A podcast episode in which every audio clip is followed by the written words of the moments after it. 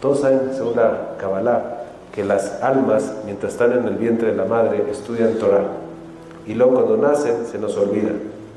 Y una cosa maravillosa. ¿Qué es la Torah que estudian dentro de uno? Cuando los grandes rabinos de Hasidut, son las herramientas y los pensamientos y, y, formas de lidiar con el instinto que cada uno está en la vida para lidiar con nuestros retos. Es el software interno que vas a necesitar por tu vida para hacer cómo lidiar con la vida y las cosas que se te presentan. Vean nada más qué cosa tan increíble. El el universo a cada uno nos puso en nuestro vientre de la madre, mientras estábamos ahí, toda la información necesaria y la Torah y las herramientas internas necesarias para lidiar con la vida. Solo tenemos que reflexionar y escuchar el mensaje.